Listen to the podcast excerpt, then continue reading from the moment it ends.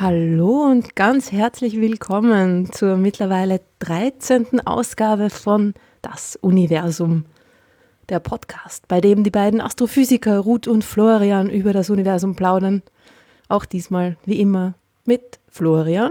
Und mit Ruth und der Florian beschwert sich gleich, Astrophysiker genannt zu werden. ja, es ist ja eine Lüge. Ich bin auch keine Astrophysikerin. Ich habe nur Astronomie studiert und nie Was sagst du denn dann? Ah, ich weiß nicht, ist mir gerade so eingefallen. ich wollte irgendwie mal was anderes sagen und was die, ich und meine großartige Vorbereitungsarbeit, naja, nein, mir ist es einfach irgendwie so eingefallen gerade und ich habe mir gedacht, irgendwie müssen wir jetzt auch mal ein bisschen einen, einen Gang hochschalten und ein bisschen Respekt einfordern. Ja, aber Astronomie, was kann denn noch Respekt einflößender als Astronomie sein? Die, die, Astrophysik äh, gibt es ja erst seit, je nachdem wie man es rechnet, irgendwie 150 Jahren oder sowas. Die Astronomie gibt es seit 10.000 Jahren. Also das ist... Findest du nicht, dass Astrophysik ein bisschen irgendwie ähm, gescheiter klingt als Astronomie? Nein, finde ich gar nicht. Also ich finde Astrophysik ist halt, äh, abgesehen davon, dass es jetzt quasi im, so wie es heute ist, eigentlich eh als Synonym verwendet wird. Ja, also ich habe äh, manche Institute heißen astrophysikalische Institute, manche heißen astronomische Institute. Also da wird ja eh nicht mehr unterschieden. Aber tatsächlich. Ja, eigentlich ist es ein Teilbereich. Ne? Die Astrophysik ist ein Teilbereich der Astronomie. Wenn man es jetzt wirklich so aufdröseln ja. will, also eigentlich ist es verwischt sich halt alles. Also aber wenn man sagen kann, dass halt die Astrophysik ist halt das, was halt angefangen hat, im Wesentlichen so mit der, mit der Spektroskopie, mit der Astrofotografie, so halt irgendwie Mitte, Ende 19. Jahrhundert, wo man halt wirklich die Dinger da am Himmel halt auch äh, im physikalischen Sinn erforschen konnte. Also was ist da drin, aus was bestehen die, welche Temperatur haben die und alles. Also das wäre dann quasi Astrophysik. Aber ich mag den Begriff halt deswegen weniger gern als Astronomie, weil Astrophysik halt äh, irgendwie so impliziert, dass es halt irgendwie halt, ja, ein weiterer Teilbereich der Physik ist. Ja, also es gibt halt, genauso wie es halt irgendwie, was ich, äh, Quantenphysik gibt und theoretische Physik gibt halt irgendwie auch die Astrophysik. Und äh, das kann man natürlich auch so interpretieren, wenn man will. Aber man sollte es eigentlich nicht.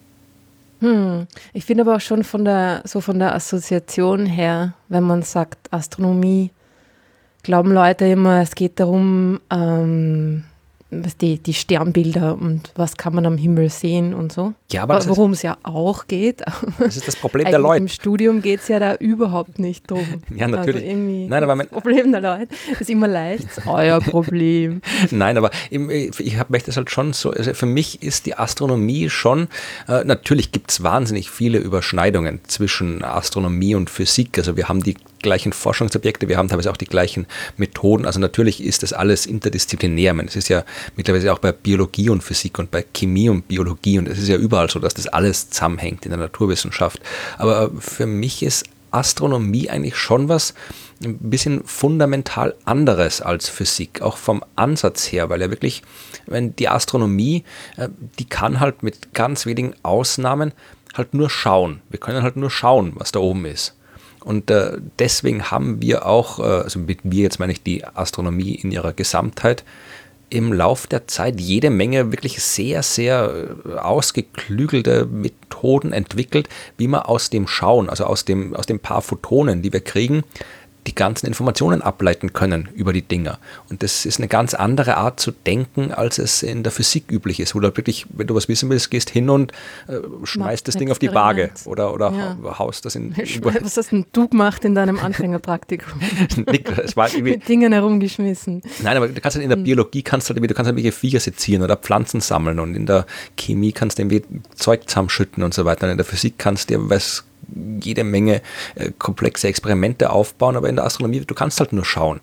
Ich habe das wirklich gemerkt. Ja. Ich habe ja an der, an der Uni Jena habe ich ja da, da, in Deutschland ist es ja so, dass du quasi Astronomie nur als Teil von Physik äh, machst. Also du, du studierst Astronomie mhm. nicht, du studierst Physik und machst dann halt irgendwann im Laufe deines Physikstudiums eine Spezialisierung auf Astronomie. Und ich habe das damals wirklich gemerkt, äh, als ich da die Übungskurse gehalten habe und auch Übungsbeispiele ausgearbeitet habe, äh, dass die teilweise die Leute, die in meinem Kurs drin gesessen sind, das waren halt zumindest anfangs alles so, ja, so, so zwischen fünften und achten Semester, eher sechstes, siebtes, achtes Semester aus dem Physikstudium. Das heißt, die haben alle schon Mathematik-Einführung, Physikgrundlagen, alles hinter sich gehabt und die haben die Fragen, die ich gestellt habe, teilweise richtig beantwortet, aber halt mit komplett anderen äh, ähm, Gedankengängen dahinter und Lösungswegen, als ich sie eigentlich aus astronomischer Sicht vorgesehen hatte.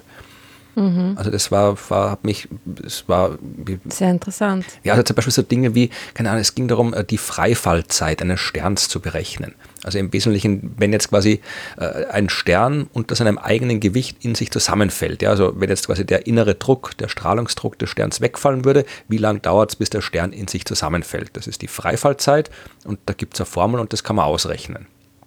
Und äh, die Aufgabe war halt äh, jetzt, äh, ohne die Formel war nicht gegeben, sondern einfach nur gesagt, du hast einen Stern, der fällt in zusammen, rechne aus, wie lange dauert es. Und äh, mhm. das kannst du halt hinschreiben, du kannst halt irgendwie Strahlungsdruck und äh, Gravitation, du kannst die ganze Gravitation aufschreiben, dann musst du irgendwie ein Integral auflösen und dann kommst du zum Ergebnis, das ist so eine halbe, dreiviertel Seite Rechnung, was du problemlos rechnen kannst, wenn du die Physik- und Mathe-Grundlagen hinter dir hast. Wenn du es aber astronomisch angehst, dann ist es im Wesentlichen eine Zeile, die du rechnen musst. Dann musst du da halt komplett anders denken ich kann mich nicht erinnern, ob wir das so. Ich wollte gerade sagen, und zwar. nein, ich kann mich gerade überlegt, ob wir das damals. Äh, Hat so irgendwas mit Schallgeschwindigkeit nein, nein, zu tun als maximale Geschwindigkeit, mit der sich Material bewegen kann, oder? oder nein, so, gar ne? nicht. Sondern äh, ich überlege gerade, ob wir das damals so gelernt haben im Studium in Wien oder ob ich das in Jena äh, so gelernt habe. Also im Wesentlichen geht es darum, du hast quasi, wenn du einen Stern hast, dann kannst du dir den so vorstellen, als wäre die gesamte Masse im Zentrum als Punkt konzentriert. Ja, das, das ändert jetzt für die Gravitation nichts. Also wenn du am Rand eines Sterns sitzt, spürst du die Masse des gesamten Sterns und es ist quasi für das, was du spürst, wurscht, ob die jetzt da in Form eines äh, ausgedehnten Sterns vorliegt oder als Punktmasse im Zentrum des Sterns. Das ist von für die, die ganz außen sind. Ja, also für, wenn du jetzt am Rand von einem Stern sitzt. Ja, am Rand, genau. Ja. Also das mhm. ist, also wenn du jetzt quasi innen drin sitzt, natürlich nicht, aber es geht ja mal am Rand. Ja. Und was wir wissen wollen, mhm. ist jetzt quasi, wie lang braucht jetzt quasi ein Punkt am Rand, bis er im Zentrum angelangt ist aufgrund ja. der Gravitationskraft. So, und das kannst du jetzt, wie gesagt, auf diese mathematische Art formulieren mit Integralen und ausrechnen. Oder du kannst überlegen, okay, du hast einen Punkt am Rand, äh, der quasi als masselos betrachtet wird. Du hast einen Punkt im Zentrum mit Sonnenmasse und äh, mhm. die Bewegung vom Rand zum Zentrum ist eine gerade Linie. Und eine gerade Linie ist ja nichts anderes als eine sehr, sehr degenerierte Ellipse. Ja, also wenn du eine elliptische Umlaufbahn hast und die immer weiter zusammenquetscht, also immer auseinanderziehst, wird sie irgendwann eine Gerade. Das heißt, die Bewegung, die der Punkt am Rand ins Zentrum macht, ist im Wesentlichen eine Umlaufbahn, halt eine sehr degenerierte und halt keine, macht auch keinen kompletten Umlauf. Aber äh, das kann man astronomisch so interpretieren und dann nimmst du einfach das dritte Keplersche Gesetz, das dir in Abhängigkeit, du weißt äh, den Abstand vom Punkt zum Zentrum, nämlich den Sonnenradius, du kennst äh, die Masse, das Einzige, was du jetzt noch ausrechnen musst im dritten Keplerschen Gesetz, ist die Umlaufzeit. Und fertig. Das ist eine Zeile Rechnung, wenn du es astronomisch denkst. So, meine Damen und Herren, denken anscheinend Astronomen. Astronominnen eher nicht. Also, es, äh, es wäre mir nie gekommen. Ja, Lösung. aber, es, aber ist, gut. es ist halt, wie gesagt, das war jetzt nur, ist natürlich ein extremeres Beispiel, aber es ist halt wirklich sehr oft so, dass du halt äh, auf diese Umwegart denken musst in der Astronomie. Ja, also ja. wenn du jetzt irgendwie bisschen, Eine Näherungsart, ne? Also die Astronomie, da geht es viel um Näherungen und nicht um exakte Lösungen. In dem Fall ist es eine exakte Lösung, aber wenn du halt dann... Auch mal recht haben. du hast auch recht, ja. Also gerade bei diesen, wenn es jetzt um so Dinge geht wie halt Helligkeiten berechnen, Massen berechnen von Sternen, da muss man halt sich über, über fünf Ecken halt nähern, ja. Also da musst du halt irgendwie sagen, okay, wenn das Ding äh, die Helligkeit hat und wenn im Inneren das passiert, dann muss das die Masse sein und dann oder irgendwelche äh, Spektrallinien, Verbreiterungen oder über komplett absurde Umwege musst du halt dir deine, deine Daten äh, ausrechnen und das ist, das ist das, was äh, die Astronomie halt abgesehen von der ganzen Geschichte, die dahinter steckt, ja, äh, die die anderen Wissenschaften in der Form nicht so haben. Aber das ist das, was die Astronomie halt von der Physik unterscheidet, fundamental. Dieses äh, um 100 Ecken Diese denken. Begrenztheit quasi durch das, die Informationen, die nur durch Beobachtung äh, zustande kommen und damit umgehen Genau, ich meine, das ist ja gerade gelernt haben. Ja. in deiner Disziplin äh, mit den Galaxien, ich meine, da kannst du überhaupt nichts äh, äh aus der Nähe beobachten. Da musst du ja. Da hast du irgendwie drei Pixel und das sind in Wirklichkeit ein paar hundert Milliarden Sterne, genau. ja so das unterscheidet die Astronomie dann doch von der Physik und insofern, um diese Unterscheidung dann halt auch wirklich immer darauf zu beharren, nenne ich mich und halt, wenn ich gefragt werde, was ich bin, immer Astronom, ich sage nie Astrophysiker. Und äh, wenn ich irgendwo vorgestellt werde, ich bin jetzt nicht immer nervig und äh, beharre drauf, aber äh, wenn es äh, sich das Gespräch, nicht immer, aber wenn sich das Gespräch hm. daraus ergibt, dann äh, weise ich schon darauf hin, dass halt tatsächlich die Astronomie äh, durchaus nicht nur ein, ein weiteres Anhängsel der Physik ist. Aber das bringt mich gleich zu einem anderen Thema, über das ich noch reden wollte, nämlich, ähm, wie du ja gesehen hast, in den Kommentaren und ja. auch ein paar E-Mails zu unserer letzten Sendung, ja. äh, diese Sonnenauf- und Untergangsdiskussion. Ja. Ist das ein astronomisches oder ein astrophysikalisches ähm, Phänomen und äh, Diskussionsgebiet? Ich weiß es nicht, ob es, äh, es, ist, es ist schon ein astronomisches äh, Ding, weil äh, es natürlich, ich meine, wie gesagt, wir einigen uns am besten drauf, bevor wir wieder so eine, so eine Amateurastronomie-Diskussion anzetteln, ja. die sich über Folgen hinwegzieht. Also wir einigen ja. uns darauf, dass irgendwie Astronomie und Astrophysik im, im, heutigen Sprachgebrauch im Wesentlichen die gleiche Art von wissenschaftlicher Auseinandersetzung bezeichnet. Ja, also. Äh, Astrophysiker tut nichts anderes als eine Astronomin im Prinzip, ja. Äh, aber wie auch immer, ob es astrophysikalisch oder astronomisch war, die die Sache ist die, dass ein paar unserer Hörerinnen und Hörer da eine, einen eher astrophysikalischen, astronomischen Zugang zu dieser Frage gefunden haben als wir. wir wussten ähm, die Lösung nicht, aber ihr habt natürlich recht, man kann Sonnenaufgang und Untergang unterscheiden, weil ähm, wie Manka, Martin und Thomas und Marius uns darauf hingewiesen haben, ähm, bewegen wir uns ja auf die Sonne zu, beziehungsweise von der Sonne weg, je nachdem, ob Sonnenauf- oder Untergang ist. Mhm. Und dadurch kommt es zu einer kleinen Rotverschiebung, beziehungsweise Blauverschiebung beim Sonnenaufgang, weil wir uns ja auf die Sonne zudrehen und eben dann dementsprechend zu einer Rotverschiebung, wenn wir uns von der Sonne wegdrehen. Ich wäre da wirklich nicht drauf gekommen, komisch, ha? Ja, aber das ist, aber das ist auch wieder ein schönes Beispiel halt für dieses um die Ecke denken, weil halt ja, äh, total. Und äh, wenn wir schon bei den äh, Fehlern sind, äh, es gab auch in der letzten Folge noch was, also es war jetzt nicht unser Fehler, oder von mein Fehler, weil ich ja die Geschichte erzählt habe. Äh, mein Fehler war nur, dass ich diesen, den Fehler quasi weiter verbreitet habe. Es ging um den äh, CO2-Verbrauch bei den Computersimulationen, oh, über die ja. gesprochen wurde, wo wir beide überrascht waren, dass das so enorm hoch war und wo uns auch äh, einige Kommentatorinnen und Kommentatoren darauf hingewiesen haben, dass da offensichtlich bei den Leuten, die das gemacht haben und die diesen Wert angegeben haben in ihrer wissenschaftlichen Arbeit, dass die da offensichtlich irgendwo ein paar Zehnerpotenzen verhaut haben, äh, weil es dann doch äh, in der Realität deutlich weniger gewesen sein muss als das, was dort angegeben ja. war. Das, aber das ist wirklich, das passiert so leicht, dass man da mal ein paar Zehnerpotenzen irgendwo rein oder raushaut. In der Astronomie, da kommt es auch nicht drauf an, auf ein paar Zehnerpotenzen. Vollkommen wurscht. Ich habe übrigens mir das auch äh, ausgerechnet, weil ich ja doch Astronomin bin, wie groß diese Rot- bzw. Ja. Blauverschiebung Bitte, ja. wäre, ja. wieder zustande kommt. Und das ist natürlich eine ganz einfache Rechnung auch. Ähm, und zwar, man muss ja nur, man, man, kennt ja, wie schnell wir uns auf die, die Bewegung haben. Ja, einmal rum in 24 Stunden. Uns, äh, genau, 40.000 Kilometer in 24 Stunden. Davon kann man die die, die, unsere Bewegungsrichtung. Kommt aber, glaube ich, auch darauf an, auf die geografische Breite, Natürlich oder? Natürlich kommt es auf die geografische Breite drauf an. Bei uns ungefähr 50 Grad, knapp 50 Grad nördliche Breite, muss man einfach mit dem Cosinus des Winkels multiplizieren und dann kommt man auf ungefähr 100, was? Nein, plötzlich 1100 kmh. Mhm.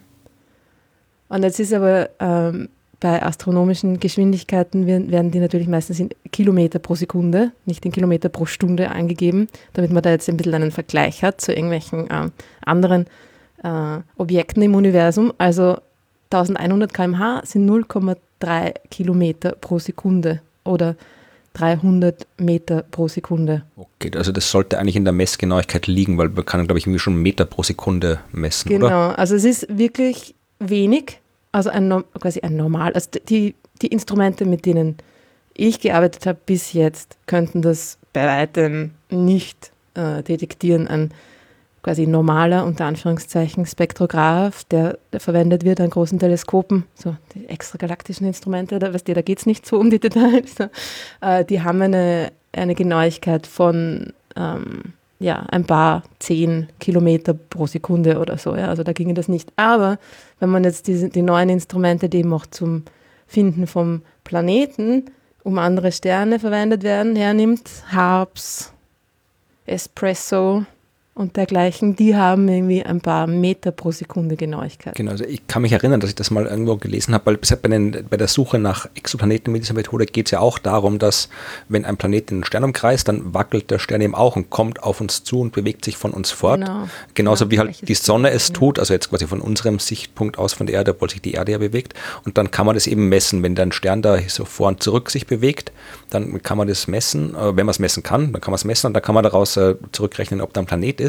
Und ich kann mich erinnern, da war irgendwo mal, das ist schon länger her, eine Detektion, die auch so im Meter pro Sekunde Bereich war und da stand dann eben auch drin, das ist so, so, so Spaziergeschwindigkeit, ja. Also mhm. du kannst halt quasi das, wenn der Stern da quasi so auf uns zu spaziert, ja, und das sind halt Sterne, die halt wie Dutzende Lichtjahre weit weg sind, dann äh, kann man das messen. Ja, also werden wir die Sonne auch noch hinkriegen mit der das. Genau, und wir äh, spazieren nicht auf die Sonne zu bei Sonnenaufgang, sondern doch laufen schon eher schnell, also 300 Meter pro Sekunde. Und es ist also zwar, ja, relativ schnell und darum gibt es auch diese Rotverschiebung, die detektierbar ist. Man müsste allerdings ein riesiges Teleskop, ne, das ist das VLT mit Espresso, auf die Sonne richtet bei Sonnenaufgang. Dann könnte man das detektieren äh, mit einem normalen Instrument eher nicht. Und die, die Rotverschiebung, die sich aus dieser Geschwindigkeit ergibt, einfach die Geschwindigkeit durch die Lichtgeschwindigkeit dividieren, ergibt die Rotverschiebung. Ähm, und dann kann man sich ausrechnen, wie viel röter das Licht oder blauer in dem Fall macht hin und her, rot, blau. Wir reden jetzt über den Sonnenaufgang, genau, da wird es blauer. Und ähm, es ist ungefähr ein Tausendstel von einem Nanometer. Gut, das fällt dann aber eh nicht weiter ins Gewicht, weil ja sowieso durch die atmosphärischen Bedingungen dann eh alles viel röter ist. Also Vollkommen egal, hinüber. Also sehen tut man es nicht. Ob man es wirklich jetzt mit so einem großen Instrument detektieren könnte, ja, wenn man gleichzeitig auch den Laserguide da verwendet, ne, mit der, mit, dem, äh, mit der Optik, die für die Effekte der Atmosphäre da irgendwie korrigiert, ne? Obwohl, geht das überhaupt tagsüber, wenn da die Sonne? Keine Ahnung. Was?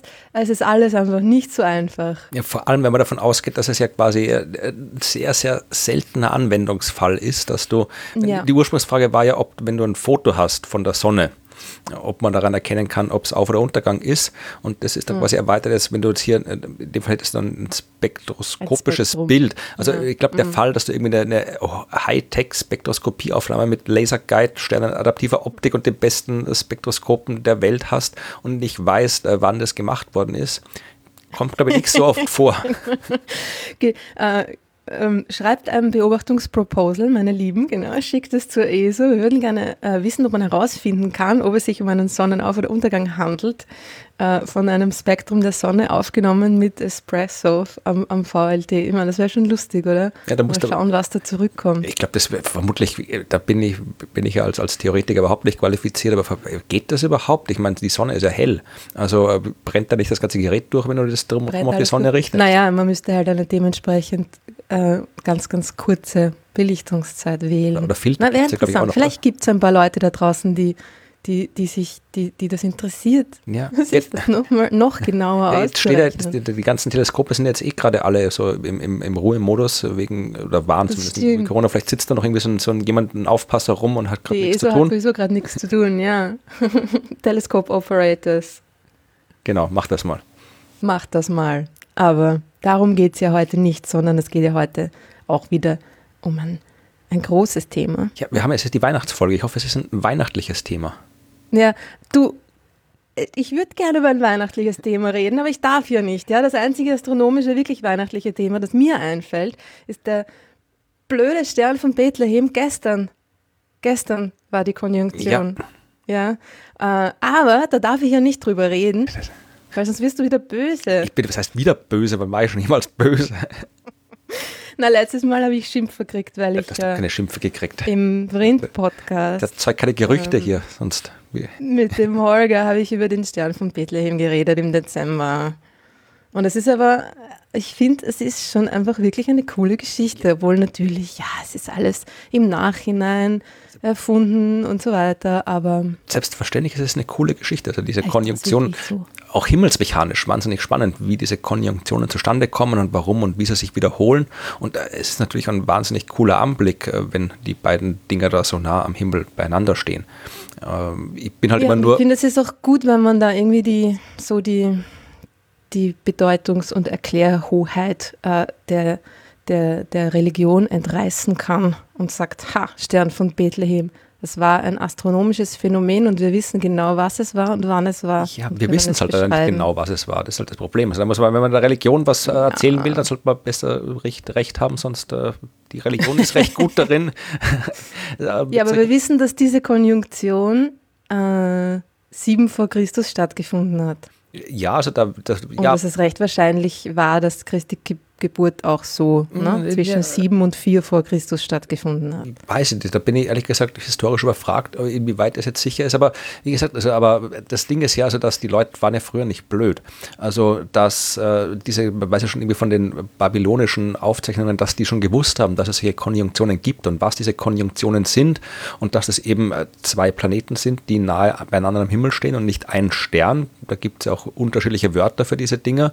Und äh, was, was halt quasi aus historischer Sicht äh, dieser Interpretation, dass der Stern von Bethlehem die Konjunktion von Jupiter und Saturn ist, am, am ehesten noch entgegensteht, ist, dass es halt wirklich außer diesem einen von vier Evangelien absolut keinerlei Aufzeichnungen, Hinweise gibt, dass das irgendwen interessiert hat damals. Also wenn das wirklich so das Mega-Ereignis wäre, das noch dazu irgendwie hier auf, auf irgendwas in Palästina hinweist und so, was damals irgendwelche sogar Könige oder Sterndeuter äh, dazu motiviert hat, durch die Gegend zu reisen, dann, dann äh, hätten irgendwelche anderen äh, astronomisch interessierten Menschen, die es ja gab. Es gibt ja auch aus der Zeit Aufzeichnungen aus, aus, aus China, aus äh, Babylonien und äh, ich weiß gar nicht, ob Babylonien damals noch, doch, noch aktuell war oder aus der Gegend auf jeden Fall, dieser Region. Ja.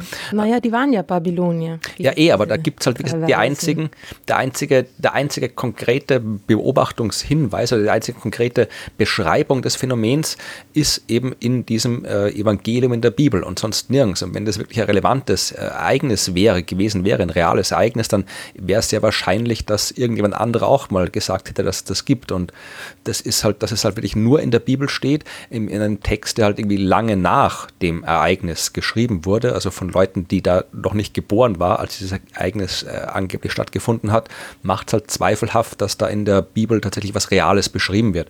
Also es, ich bin. Du meinst, die Bibel ist keine, keine verlässliche historische wissenschaftliche Quelle? Mm, bin mir ja vermutlich. Ja, also ich sollte mal. Nein, aber das ist ja genau das, was mich dann immer auch ein bisschen irritiert an diesen ganzen. Es gibt ja noch mehr. Es gibt gibt ja irgendwie so ein Buch, irgendwie, äh, so ein, auch so, ein alter Klassiker-Bestseller und die Bibel hatte doch recht, wo irgendwie die ganzen biblischen Geschichten irgendwie naturwissenschaftlich erklärt werden. Äh, und äh, ich bin da immer, die Bibel ist die Bibel, es ist ein religiöser Text, es ist ein, wir rennen ja auch nicht rum und probieren zu erklären, irgendwie naturwissenschaftlich, warum Zeus Blitze schleudert oder irgendwie sowas, ja.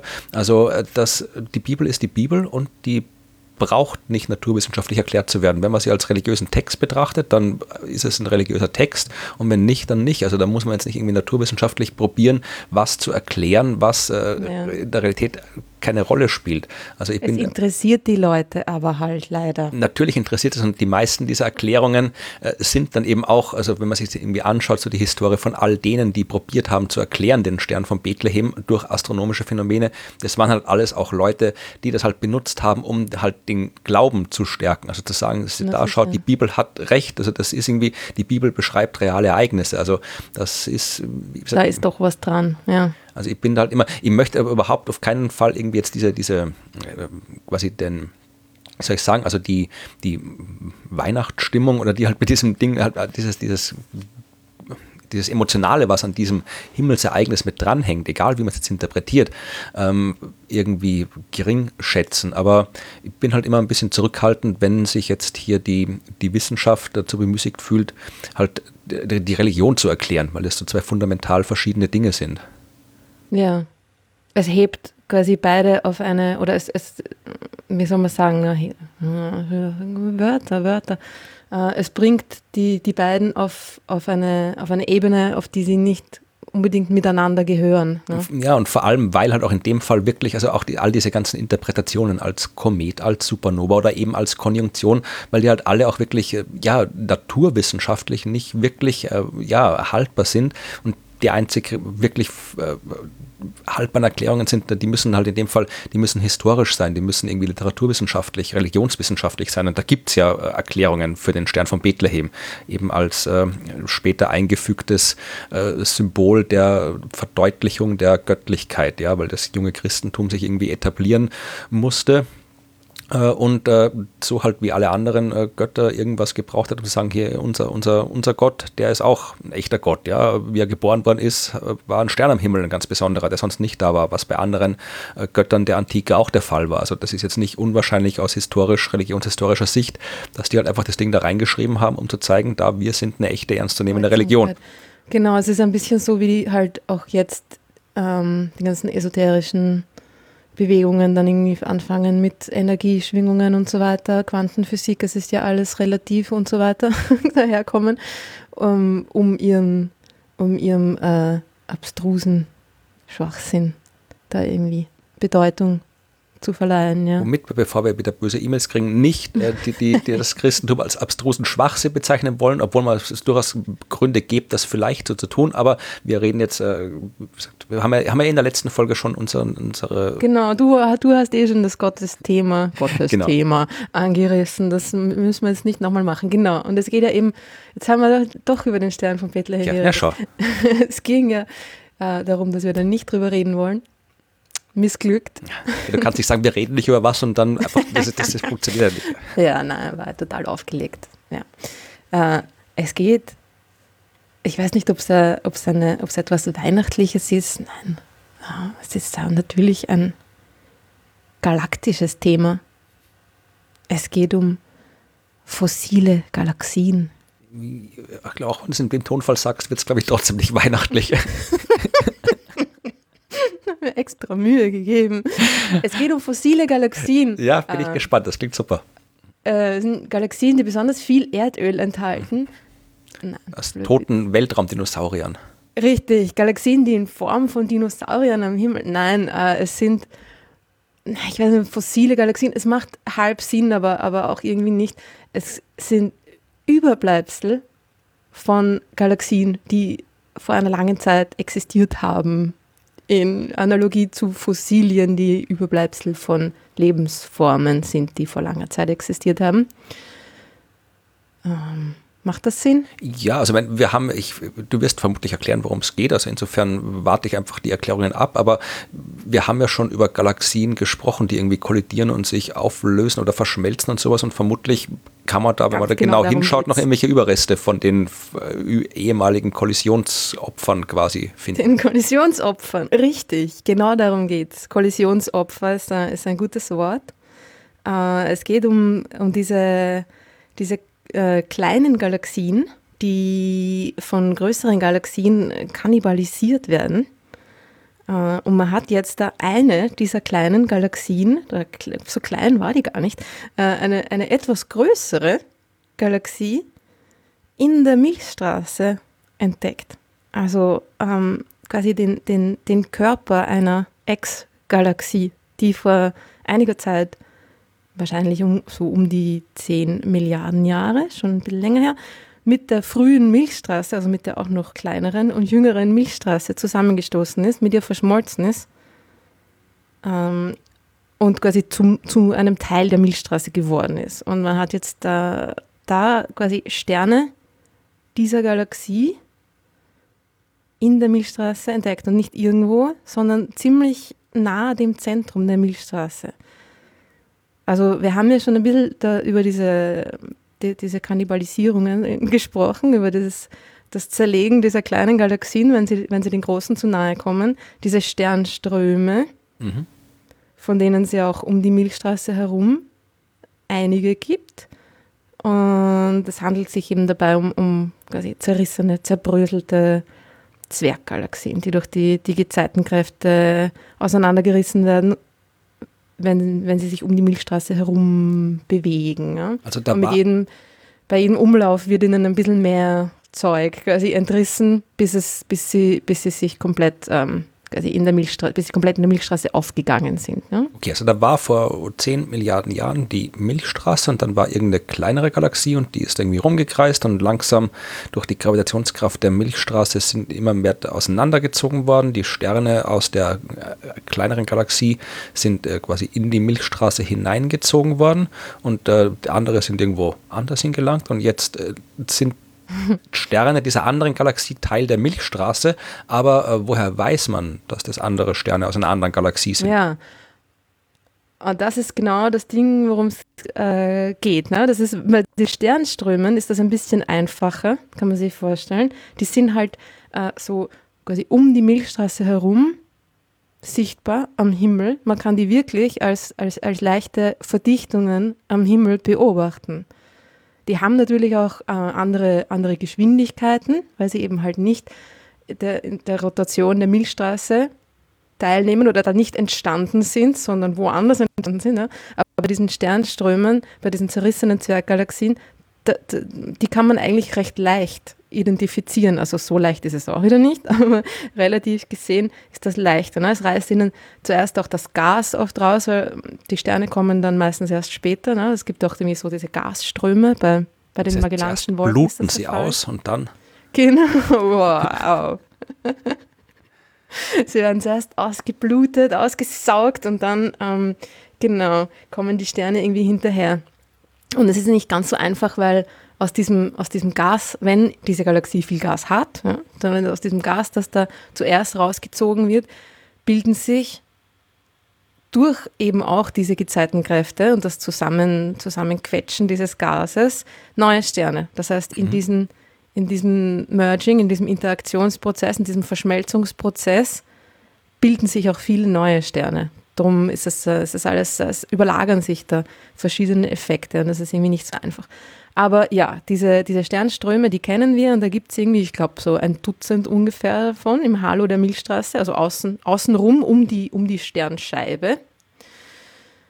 Aber in der Sternscheibe selber, da hat man noch nicht so viel gefunden, weil das ist ähm, das sind diese Verdichtungen, wenn sie überhaupt so äh, geblieben sind, ne, sich nicht komplett aufgelöst haben, äh, viel schwerer zu beobachten, weil ja erstens da viel mehr Sterne dazwischen sind. Ja, wenn man in den Halo rausschaut, da ist nichts dazwischen und da sieht man diese Sternströme, aber in der Scheibe der Milchstraße, ähm, da ist natürlich jede Menge Zeug dazwischen.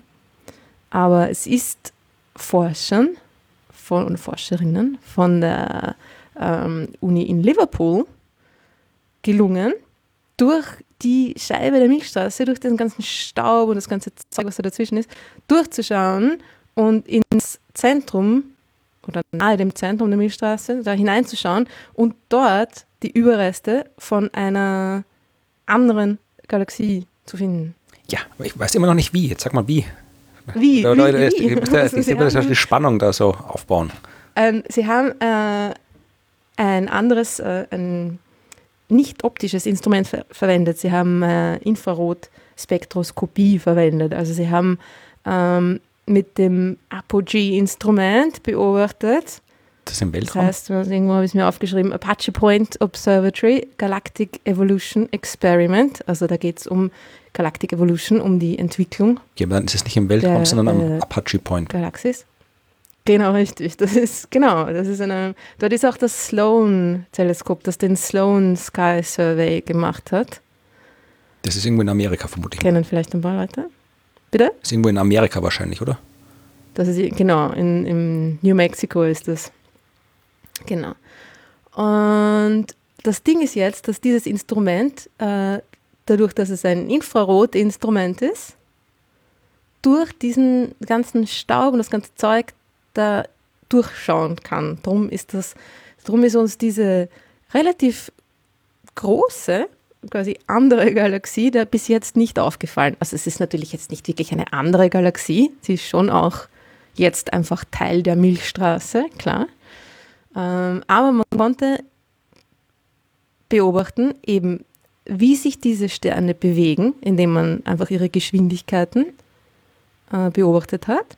Man hat dazu auch Gaia-Daten verwendet. Gaia, dieser Satellit, der, der ähm, 1% der Sterne der Milchstraße vermessen hat oder immer noch vermisst. Wahnsinnig fantastische Daten, die hat man auch verwendet, aber eben auch diese, die, die, die Spektren im Infrarotbereich und vor allem hat man da nicht nur die Bewegung dieser Sterne ähm, da raus, ra, rausgekitzelt aus den Beobachtungen, sondern auch ihre chemische Zusammensetzung. Okay. Und die ist auch anders. Das heißt, man hat eine Sternpopulation, die kinematisch anders ist, die bewegt sich anders, ja, weil sie eben aus einer anderen äh, Galaxie mit einem eigenen Drehimpuls, mit, einer eigenen Bewegungs, mit einem eigenen Bewegungszustand quasi ähm, daherkommt und äh, ist auch chemisch anders, weil in dieser kleineren Galaxie quasi andere Bedingungen der Sternentstehung geherrscht haben. Also nur, ja, das, irgendwie ja. Also nur um das, damit jetzt irgendwie kein falscher Eindruck entsteht, so chemisch anders heißt nicht, dass die Sterne da jetzt irgendwie aus äh, irgendwelchen ihren absurden Zeug bestehen. Also die sind auch alle aus Wasserstoff und Helium, wie die meisten anderen Sterne. Aber äh, die, man, wenn man die, die, die ganzen, die Beimengungen, also die ganzen Elemente, die kein Wasserstoff und kein Helium sind, äh, da gibt es halt Unterschiede, je nachdem von der Umgebung, wie so eine Galaxie ausschaut oder was in der Umgebung ist, wie die Sterne entstanden sind. Und da gibt es halt dann deutliche, nicht deutliche, aber da gibt es halt Unterschiede, wo man halt zum Beispiel auch schauen kann, kommt jetzt irgendwie, ist das jetzt ein Stern, der halt in der Galaxie ist oder in der Galaxie ist, äh, aber das sind halt wirklich, das ist jetzt nicht die, die grundlegende chemische Zusammensetzung des Sterns, sondern halt quasi die, die ganzen, der ganze Kleinkram, der da halt immer mit drin ist in den Sternen, was kein Wasserstoff und kein Helium ist. Genau der Kleinkram. Das, man nennt das auch die Metallizität, weil auf, auf astronomisch ist ja alles, was äh, der ganze Kleinkram, also alles, was nicht Wasserstoff oder Helium ist, heißt Metall. Das ist irgendwie, ja, ich weiß gar nicht warum. Weißt du, warum, woher das gekommen ist? Ja, ich. Ist das reine Faulheit? Oder? Nee, ich habe das mal tatsächlich, glaube ich, irgendwie, ich, ich, müsste mal schauen, ich habe mal einen Podcast in den Sternengeschichten dazu gemacht. Äh, ich verlinke ich mal, ich weiß jetzt gar nicht mehr auswendig. Es ging, glaube ich, darum, dass äh, dass man das erste Mal, wo man diese ganzen anderen Elemente das beobachtet hat, dass es da um Eisen ging und irgendwie ganz seltsame Spektrallinien, die auf Eisen hindeuten, die man sich nicht erklären können und das hat man dann eben irgendwie mit Metall bezeichnet und das ist dann irgendwie auf die anderen äh, Elemente übergegangen, aber genau kann ich es dir jetzt auch nicht sagen. Müsste ich nochmal mhm. in dem Podcast äh, nachschauen, den ich da vor Jahren mal gemacht habe. Aber ähm, es Wir hat. kommen darauf zurück. Oder vielleicht sagt es uns jemand in den Kommentaren. Ja. Ich meine, es hat natürlich auch damit zu tun, dass du halt im Wesentlichen, wenn du wirklich, du hast halt, äh, wenn du die, die Zusammensetzung des Universums oder der Sterne anschaust, dann ist halt wirklich die überwiegende, wirklich überwiegende Menge ist halt Wasserstoff, also keine Ahnung, jetzt grob zwei Drittel und der Rest ist Helium, grob ein Drittel und alles andere ist halt wirklich so, so ja, Spurenelemente. Das heißt, das macht schon das Sinn stimmt. zu sagen, wir sagen das eine, alles in drei Teile einzuteilen, nämlich Wasserstoff, Helium und der ganze Rest. Und der ganze Rest muss halt dann ja. irgendeinen Namen haben und das ist halt Metallizität oder Metalle geworden, ja, aus Metalle. historischen Gründen. Und der, genau, das ist bei, in der Astronomie ist das sehr oft der Fall. Warum? Aus historischen Gründen. ja, äh, genau. Und das Ding ist aber, dass diese Metalle oder dieses, dieser ganze Rest, ja, also die man da als eine, die ganzen, alle anderen chemischen Elemente, die man da quasi als eine, als eine Gruppe da, ähm, zusammengefügt hat, äh, dass, dass es da quasi zwei, was die Entwicklung von Sternen angeht, zwei äh, Hauptgruppen von schwereren Elementen gibt, ne, die sich durch ihre Entstehungsart unterscheiden. Und diese Elemente entstehen unterschiedlich äh, schnell oder, oder eben nicht so schnell, ja, in unterschiedlichen Phasen der Sternentwicklung. Und dementsprechend kann man von der Verteilung dieser Elemente rekonstruieren, ob sich die Sterne die, oder die ganze, es geht da eher um die ganze Sternpopulation, ja, also die ganze Sternbevölkerung dieser, dieser ehemaligen kleinen Galaxis, äh, ob sich die früher im Vergleich zu, zu den Sternen in der Milchstraße gebildet hat. Ja? Und diese Elemente, diese anderen Elemente, ähm, sind die sogenannten Alpha-Elemente. Also das, es gibt die, die, die Elemente, die, die nennt man auch die, die Eisengruppe, ne, die so um, um Eisen herum ähnlich, ähnliche, äh, ähnliche Massenzahl wie Eisen haben.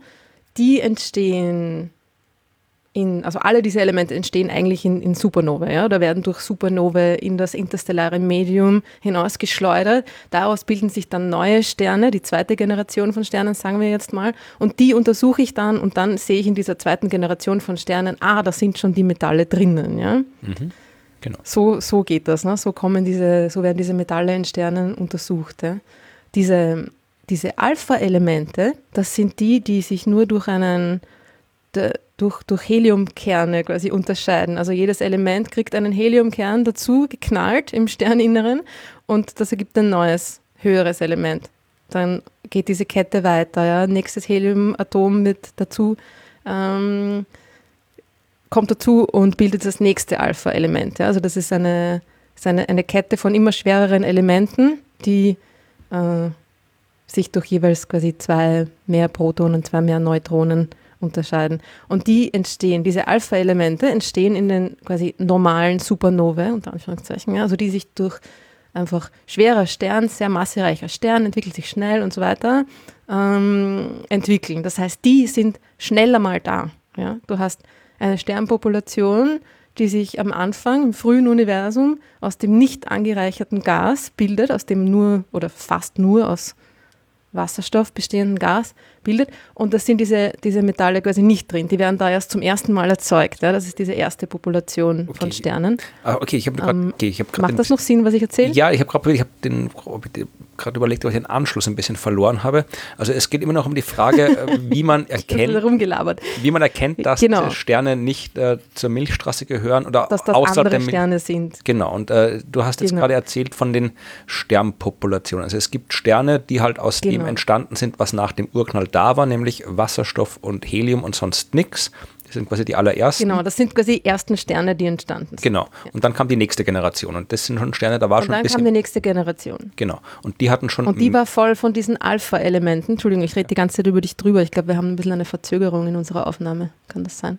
Eigentlich nicht. Tja, sowas. Nein? Okay, ich rede einfach weiter. Und die, diese, diese zweite Generation an Sternen, die haben jetzt sehr viele von diesen Alpha-Elementen. Das ist irgendwie, also alles, was dann zuerst entsteht, mal Kohlenstoff, in diesen schweren Sternen. Ja? Und dann entsteht weiter ähm, Sauerstoff und Neon ist das nächste und dann kommt keine Ahnung was, dann kommt Magnesium und so geht das weiter. Ja? Ähm, und diese, diese Alpha-Elemente sind quasi in der, in der nicht ganz äh, ersten, sondern der, der, in der zweiten Population von, von Sternen äh, prominent vertreten, weil da hat die erste Sterngeneration schon, ist schon explodiert als Supernova, hat diese Elemente ins interstellare Medium hinausgeschleudert, dann entsteht die zweite Generation und die haben diese Alpha-Elemente schon in sich drinnen und das kann man eben messen in den Spektren von Sternen. Äh, und dann geht es weiter. Dritte nächste Generation. Generation von Sternen. Und was dann passiert, ist, dass ähm, das Eisen oder eben diese Elemente, die, die nah am Eisen dran sind, ja, dass die zwar auch durch diese Supernova entstehen, aber durch diese, die normalen, die Supernova Typ 2 heißen die, ja, entstehen, aber die entstehen auch durch einen anderen Prozess, die, die, die zweite Hauptart von Supernova, Supernova Typ 1 nennt man die dann, und dann, das ist diese, diese ähm, Doppelstern, ähm, roter Riese, weißer Zwerg, äh, Material vom Roten Riesen wird rüber, rüber geschleust zum Weißen Zwerg und bumm, ja, Explosion. Äh, das ist dieser Prozess. Darüber haben wir, glaube ich, auch schon geredet in einer mhm, der letzten ja, das, Folge. Das kam irgendwann mal vor. Genau. Und dieser, dieser Typ, diese andere äh, Supernova-Art, dieser Supernova Typ 1, die dauert aber ein Zeitl, bis es die geben kann, weil dazu muss sich ja erst ein weißer Zwerg roter Riese Paar in einem Doppelsternpaar entwickelt haben. Ja? Und das dauert einfach, ein Stern muss quasi schon seine ganze Entwicklung durchlaufen haben und zum weißen Zwerg geworden sein. Ja? Das heißt, diese, diese Eisenelemente kommen dann durch diesen zweiten Prozess später zusätzlich noch dazu in diese Sternpopulation. Und jetzt kann man durch, über das Verhältnis von diesen Alpha-Elementen, die aus der schnellen Supernova kommen, zu Eisen und dergleichen, über dieses Verhältnis kann man quasi die, die, das Alter einer, einer gesamten Sternpopulation Population rekonstruieren. Ja? Oder wie lang sich in, diesen, in dieser Galaxie Sterne gebildet haben. Wieder ein schönes Und die Sache ist die, dass wenn eine, eine Sternpopulation jetzt eher weniger Eisen hat, dann ist da quasi früh irgendwas passiert und es konnten sich dann keine Sterne mehr bilden. Darum ist da kein zusätzliches Eisen mehr dazugekommen. Ja? Und genau das hat man beobachtet. Man hat diese Sterne die schon Teil der Milchstraße natürlich jetzt sind, ja, beobachtet im Zentrum der Milch, nahe dem Zentrum der Milchstraße und dort eben gesehen, dass es da eine ziemlich große Anzahl an Sternen gibt, die erstens kinematisch anders sind, also von ihrer Bewegung her, ja, haben andere Geschwindigkeiten, andere Bahnen und gleichzeitig auch chemisch anders sind, ja, also mehr dieser Alpha-Elemente haben und weniger Eisen. Also die haben quasi äh, also, äh, im Verhältnis zu den äh, Alpha-Elementen, also im Verhältnis zu den Elementen, die man einfach so mitkriegt, wenn man äh, zur zweiten Gruppe an Sternen gehört, äh, mhm. haben sie weniger äh, Eisen gehabt, als sie haben hätten sollen, wenn sie ihr Leben normal in einer Galaxie verbracht hätten, die ihr normales Leben lebt, weil dann in einer normalen Galaxie, die ihr normales Leben lebt, entstehen äh, ausreichend viele Paare von äh, roten Riesen und weißen Zwergen, die dann Eisen und anderes Zeug erzeugen. Und äh, weil mhm. diese Galaxie äh, von der Milchstraße aufgefressen wurde, ist es denen nicht passiert. Also die konnten dieses zusätzliche Eisen nicht einsammeln, weil die Galaxie dann quasi aufgehört hat zu existieren. Und deswegen haben die mehr äh, im Verhältnis zum Eisen, also im Verhältnis zu den Alpha-Elementen weniger Eisen, als sie es haben hätten sollen, wenn sie äh, Sterne wären, die äh, in einer Galaxie äh, gelebt hätten, die nicht mit der Milchstraße kollidiert ist. Quasi ungestört vor sich hin gelebt hätte. Richtig, so ist es. Genau so. Also es hat da, es hat ein Event gegeben, das einfach die, quasi die kontinuierliche Sternentstehung und die kontinuierliche Entwicklung dieser Sterne unterbrochen hat. Und das war der, dieser, dieser Zusammenstoß mit der Milchstraße. Und das, das Lustige ist ja auch, dass im Gegensatz zu diesen, zu diesen Sternströmen, über die wir vorher gesprochen haben, diese, diese Sterne dieser Galaxie, die man hat sie übrigens Herakles genannt. Also Herkules, unter Herkules kennt man den ein bisschen besser bei uns. Ähm, das war ja der in der griechischen Mythologie der ähm, der, der Halbgott. Von Hera versto das von Hera verstoßene Kind, ähm, ein Kind von, von Zeus, gezeugt mit, ähm, mit irgendwem anderen. Wem auch immer. Nicht mit der Hera. es gibt so viele. Ähm, Hera war eifersüchtig und so weiter. Und die Geschichte ist die, dass sie aber dann trotzdem äh, durch eine List und so weiter hat dann doch Herakles an ihrer Brust gesaugt und dadurch ja durch diese göttliche Milch seine Superkräfte da irgendwie bekommen. Ja. Und Hera, Hera hat es aber dann doch äh, irgendwie gecheckt oder irgendwie war, war, hat er sie gebissen oder irgendwas war das die Geschichte. Dings. Und sie hat ihn weggestoßen von ihrer Brust, die Milch äh, ist quer über den Himmel gespritzt und so ist die Milchstraße entstanden für die, die es noch nicht gewusst haben. äh, genau, und Herakles, diese kleine ähm, quasi Parasitengalaxie in der Mitte der Milchstraße ist jetzt nach dem, nach, nach diesem Helden, griechischen Helden. Wie viele Sterne, wie viele Sterne sind das eigentlich, die man da jetzt beobachtet hat oder die man jetzt weiß, dass die zu dieser Ex-Galaxie gehören? Okay, also beobachtet hat man nicht so viele. sind, Fünf. Äh, insgesamt hat dieses Instrument, dieses Apogee-Instrument, äh, eine halbe Million Sterne beobachtet in der Milchstraße über die mhm. letzten mhm. zehn das Jahre. Schon einige. Und das finde ich ziemlich cool, weil das klingt nach extrem viel, oder? Eine halbe Million Sterne beobachtet. Und nur dann kommt einem erst oder wird einem erst klar, wie arg Gaia eigentlich ist. Ja?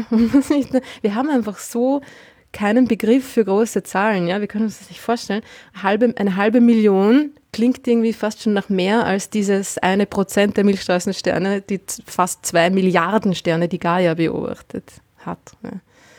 Aber ja, genau, also eine halbe Million Sterne. Und von dieser halben Million Sterne waren es ähm, ungefähr, waren knapp 10.000, glaube ich, die, die diese die, die eben chemisch, kinematisch anders waren und so weiter. Ja. Es ist aber natürlich, ist das jetzt alles nicht so easy und nicht so klar und nicht so straightforward, ja, weil äh, erstens sind die Messungen natürlich doch recht ungenau und es sind eben dadurch, dass so viele verschiedene Prozesse bei dieser Sternentstehung in Galaxien über die Milliarden von Jahren da stattfinden, dass es doch nicht so einfach ist, diese verschiedenen Populationen voneinander zu trennen. Ja. Im Gegensatz zur anderen äh. Archäologie und den Fossilien, wir haben auch keine Inschriften gefunden oder irgendwie sowas. Leider. Nein, keine, keine Nachrichten. Ähm, keine Dinosaurierkrallen oder so. Nein, also es ist, äh, genau, die Sache ist, ist doch ähm, nicht ganz so straightforward. Es ist aber, äh, was sie gemacht haben, um, um die, die Größe dieser Galaxie wirklich, oder die Masse, sagen wir jetzt mal, abzuschätzen, von der, von der Größe her, von der Ausdehnung her, da kann man das schon eher sagen, weil man, man kann ja die von den genauen Messungen der Geschwindigkeiten dieser Sterne, ja, 3D-Geschwindigkeiten, kann man die, die Bahnen dieser Sterne ja sehr gut rekonstruieren. Ja. Und das ist ähm, ein, ein, ein Blob, äh, der, der, der recht nah eben am Zentrum der Milchstraße ist, ja, aber in einem, in einem steilen Winkel zur Milchstraßenebene steht. Ja, also so quasi oben und unten in den, in den Halo der Milchstraße hinaus reicht. Ja. Und die Sache ist ja auch die, dass das früher wie, dieses, wie diese Kollision passiert ist, ja, ein, dass das ein, ein, ein Major Event war, weil es da die ausgedehnte Sternscheibe der Milchstraße ja noch gar nicht gab. Das heißt, sie sagen auch in dem, in dem Paper, dass man das eigentlich äh, als, als ähm, man sollte diesen, diesen Galaxienkörper, diesen ehemaligen, ja eigentlich als, äh, als Teil des Halos der Milchstraße sehen ja, was war denn die Milchstraße, wenn es das die damals noch nicht irgendwie, was, wie hat die denn ausgesehen? Die Milchstraße war schon eine Scheibe, aber sie war noch nicht so groß und sie hatte vor allem noch keinen großen Bulge, also diesen, diesen zentralen Körper, den die Milchstraße hat. Ja, das ist Knubbel in der Mitte. Knubbel in der Mitte, genau da, den hatte sie damals noch nicht. Der ist eben, der ist erst entstanden durch eine andere Kollision, die dann danach stattgefunden hat. Ja. Also das ist eine, man hat eine andere Galaxie auch gefunden, an, andere Geschichte, die, die heißt über einen ziemlich coolen Namen, die heißt Gaia Enceladus Sausage. Okay. Kein Schmäh. Ähm, ja, Gaia, weil sie mit Gaia in Gaia-Daten entdeckt wurde. Enceladus weiß ich nicht. Also es hatten zwei Gruppen unabhängig voneinander diese, diese andere fossile Galaxie quasi entdeckt in den Gaia-Daten. Die einen haben sie Gaia Sausage genannt, weil sie in dem, in dem kinematischen Plot, wo man die Geschwindigkeiten miteinander vergleicht, ja, als, als, als Wurstform, als Sausage Shape ähm, aufgefallen ist. Dadurch hat man sie entdeckt. Ja. Ja, zum Glück haben sie Sausage, die Gaia Sausage genannt. Ja, zum Glück haben sie das, die das Sausage gesagt und nicht was anderes. Tja. Und die andere Gruppe hat sie äh, Enceladus genannt, wie der, wie der Mond vom Saturn. Ähm, warum genau? Das ist auch irgendwie eine mythische ja. Geschichte, aber ich weiß gerade nicht, was der Enceladus genau, genau getrieben hat. Hat auch irgendwie alles, ja, genau. Es ist aber auch, ist jetzt lustig, weil das ist quasi das an, andersrum als am Anfang die, die Bethlehem-Geschichte, dass man jetzt um der, um der wissenschaftlichen Entdeckung mehr, mehr ähm, will ich sagen Bedeutung, aber irgendwie Dramatik zu verleihen, bedient man sich der griechischen Mythologie, ne? auch interessant. Wie auch immer. Äh, auf jeden Fall, genau, ist dieser Bulge erst im Nachhinein eben höchstwahrscheinlich durch diese andere danach stattfindende Kollision mit dieser Gaia Sausage ähm, entstanden. Das heißt, damals, wie die beiden kollidiert sind miteinander, die Milchstraße und, und Herakles, ja, da hat ähm, da war die Milchstraße eine, eine noch kleinere Spiralgalaxie. Ohne Knubbel. Und die Scheibe der Milchstraße hat diese Kollision aber überlebt. Also Herakles war nicht groß genug, um die Scheibe der Milchstraße äh, zu zerstören, ne? kinematisch aufzu, aufzuwühlen. Ne? Und sie, die Scheibe ist wahrscheinlich ein bisschen dicker geworden. Also einfach ist ein bisschen mehr Bewegungsenergie hineingekommen quasi. Ne? Äh, genau. Und ist ja dann in der Milchstraße aufgegangen. Coole Geschichte. Da bleibt jetzt noch eine Frage offen. ist das dann jetzt Ja. die Astroarchäologie oder wie heißt dieser Fachzweig? Wenn wir schon mal der Astrophysik gesprochen haben am Anfang. ja. Naja, also, Galaktische ja, Archäologie. Könnte man so nennen, weiß nicht, ob das wirklich so genannt wird. Äh, Galaxy Evolution nennt man eigentlich das, also Galaxienentwicklung. Ne? Klingt doch langweilig. das Die Galaxienarchäologie Zurückverfolgen der- äh, Ga- Galactic Archaeology. Irgendwie Bin sicher, es gibt Astroarchäologie. die das, das mal schnell googeln. die das irgendwie ähm, verwenden, diesen Begriff. Also ich bin ja keine, ich, ich, ich tu nicht googeln, während ich rede. Ja, ich ich finde, das ist ein bisschen unhöflich. Das ist ein bisschen so, wie wenn man mit jemandem redet und der schaut auf sein Telefon. Ja, na, ich schaue äh, Also auf ich meine, ich weiß Computer. schon, ja, ihr könnt es nicht sehen, ob wir, ob wir euch anschauen Ich lese nebenbei ein Buch hier, Aber- auch was zu essen. Genau, Ja, aber ich bin ja auch nicht, also ich kann ja auch nicht multitasken. Also für mich ist Multitasking eine Lüge. Das funktioniert für mich nicht. Reden ist schon anstrengend genug. doch, galaktische Archäologie Das ist jetzt gibt's. natürlich, mache ich mir jetzt Freunde in einer, in einer Podcast-Community, weil ihr könnt das natürlich alles, sonst würdet ihr keine Podcasts hören. Ja, aber zuhören und was anderes tun ist jetzt nicht so, meh. das, das kann man schon machen. Ich finde das auch, ich, ich kann das nicht so gut. Also ich weiß ich nicht, ich höre gern Radio, aber dann sitze ich am Sofa und höre Radio und mache irgendwie nichts anderes. Essen kann ich. Essen und andere Dinge machen kann ich, aber sonst wie auch immer. Was war jetzt nochmal die Frage, die noch? Ähm, Ich habe ich hab die Frage, ob das wie ob es da den Begriff galaktische Archäologie gibt und den gibt es anscheinend tatsächlich, wird verwendet tatsächlich, galaktische Archäologie. Ich habe hier gerade was äh, unhöflicherweise ergoogelt, äh, während ich dir zugehört habe. Und zwar ging es hier um etwas, ein, äh, ein äh, Experiment, das äh, RAVE heißt. Ja, äh, RAVE, vielleicht ist das das gleiche. Radial Velocity Experiment, spektroskopische Durchmusterung der südlichen Hemisphäre. Und die haben Okay. äh, die haben tatsächlich, äh, also da geht es nur um die Daten, die sie rausgefunden haben, aber es geht auch, dass man hier mit Rave konnte gezeigt werden, dass die Milchstraßenscheibe asymmetrisch ist. Rave ermöglichte auch die Identifizierung von Sternströmen in der Sonnenumgebung. Diese Sternströme sind die Überreste auseinandergerissener älterer Zwerggalaxien. Äh, Also da geht es tatsächlich, ja, also das Ganze ist, also geht es um ungefähr um sowas ähnliches wie das, was du erzählt hast, und das ist überschrieben mit galaktische Archäologie. Ja, also das ist wahrscheinlich etwas, was man in der Kommunikation dann irgendwie verwendet. Ne? Wenn du einen Press Release machst, dann nennst du das galaktische Archäologie. Aber jetzt wahrscheinlich nicht cool so klingt, in der? Wissenschaftscommunity selber. Was ja, was- eh, aber das ist dann schon wieder so, dann ist es wieder, ähm, ich weiß nicht, verwirrend auch. Also, naja, aber das, was Gaia macht, ist ja genau das. Ja? Gaia vermisst zwei Milliarden Sterne in der Milchstraße, ganz genau, eben hauptsächlich kinematisch, also von dem Bewegungszustand her, aber macht auch Spektren und chemische Zusammensetzung und so weiter. Ja? Also es geht genau, bei dem Gaia-Experiment geht es ja genau um die galaktische Evolution, Evolution, galaktische Evolution. Ne? Ja, ich bin trotzdem, ich bleib Aber bei ja. galaktische Archäologie, das klingt viel besser. Also irgendwie galaktische Archäologe, Galak Sie haben, sie haben äh, zurückgeschlossen auf die Masse dieser Galaxien, dass sie ungefähr ähm, knapp eine Milliarde Sterne hatte. okay. Das ist jetzt, ne, Und zwar, indem sie die chemische Zusammensetzung mit ähm, Galaxien-Simulationen verglichen haben. Ja? Also man hat irgendwie, es gibt äh, jede Menge Simulationen von der Entwicklung von Galaxien, ja? so auch ein, wo man ein, ein Volumen des Universums hernimmt, es mit Gas füllt und dunkler Materie und dann schaltet man die Gravitation und, und ein paar hydrodynamische Prozesse ein und lasst es mal laufen und schaut, was passiert. Und dann kommst du auf ähm, quasi Galaxien, die eine bestimmte, aus diesem, aus diesem Gas, ne, und bilden sich dann die Galaxien, bilden sich diese Filamente und so weiter und dann hat man eine bestimmte eine Verteilung von Galaxien mit einer bestimmten Masse, die auch eine bestimmte chemische Zusammensetzung haben. Und dann kann man das alles mit Beobachtungen vergleichen. Beziehungsweise man kann die Beobachtungen mit den Simulationen vergleichen.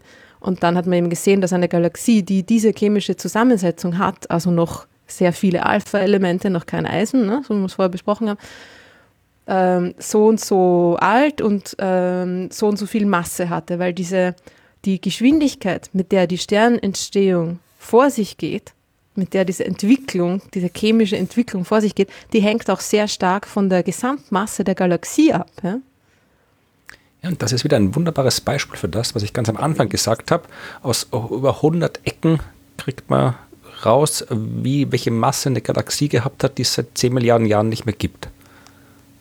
Verrückt, oder? Ja, na, das ist. Und wenn man in cool. Richtung Zentrum der Milchstraße schaut, ja, ist cool, äh, was man im Moment zwar nicht kann, weil Winter ist, man, von der Nordhalbkugel sieht man ja das Zentrum der Milchstraße nur im Sommer und das auch nur ganz knapp über dem Horizont, aber man sieht es, das heißt, in ein paar Monaten, es wird wieder Sommer, yay.